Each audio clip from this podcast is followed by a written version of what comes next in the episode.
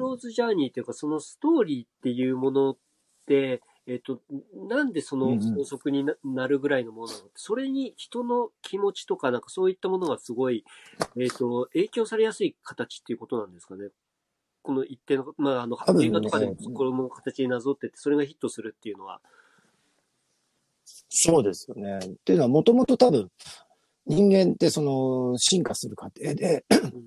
まあ、当時マンモスとかと一緒に原始人は、まあ、狩りをしたりとかそういうふうな狩猟生活を送ってたわけじゃないですか。はい。そうすると、まあ、日常的にね、狩りとか行ったりしたら人が死ぬわけですし、なんか森を歩いてたら誰かが襲われちゃっていなくなっちゃったとかって、そういうふうな結構危険なことっていうのを多分夜焚き火を囲みながら、こうみんなでストーリーとしてこうシェアしてったっていうふうな、そういうふうな、ま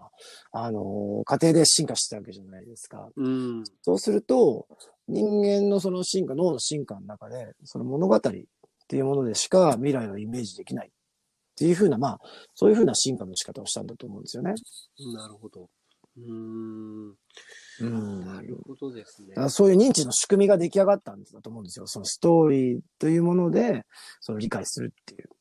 だからこそ、その物語っていうものが、いろんな意味でその、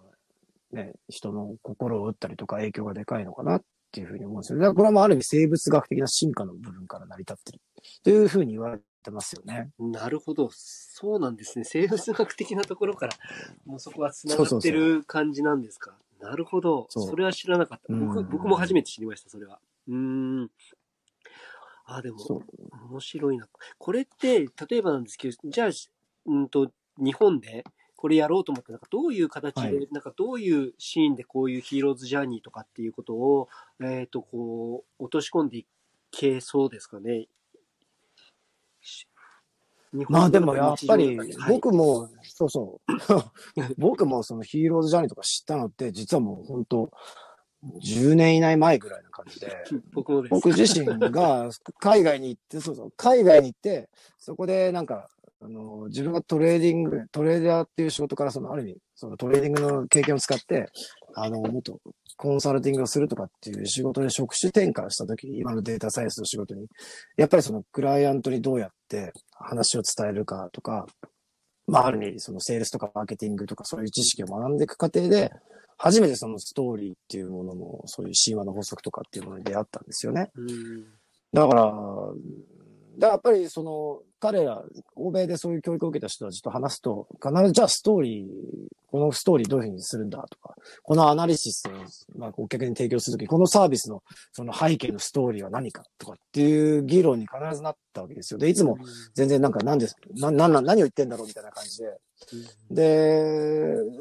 結構だから難しいですよね。日本の教育の中でやっぱりそのセールスとか、その人に何かを説明するっていう機会の中で、やっ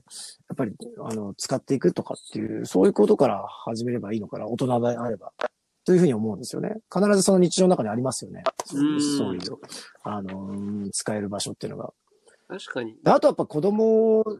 だと、やっぱり、かなり映画を見るときにそういうパターンがあるっていう、そういうふうな形で結構、うん、認識していくっていうところから始めたらいいのかなっていう、その二つを思い浮かべますね。なるほどです。今、ジーマさんは、えっと、お子さんとその映画を見るときに、このヒーローズジャーニーの中で、えっと、まあ、こう、をなぞらえながら、こうなんか、どういう会話とかをしてたりとかするんですか？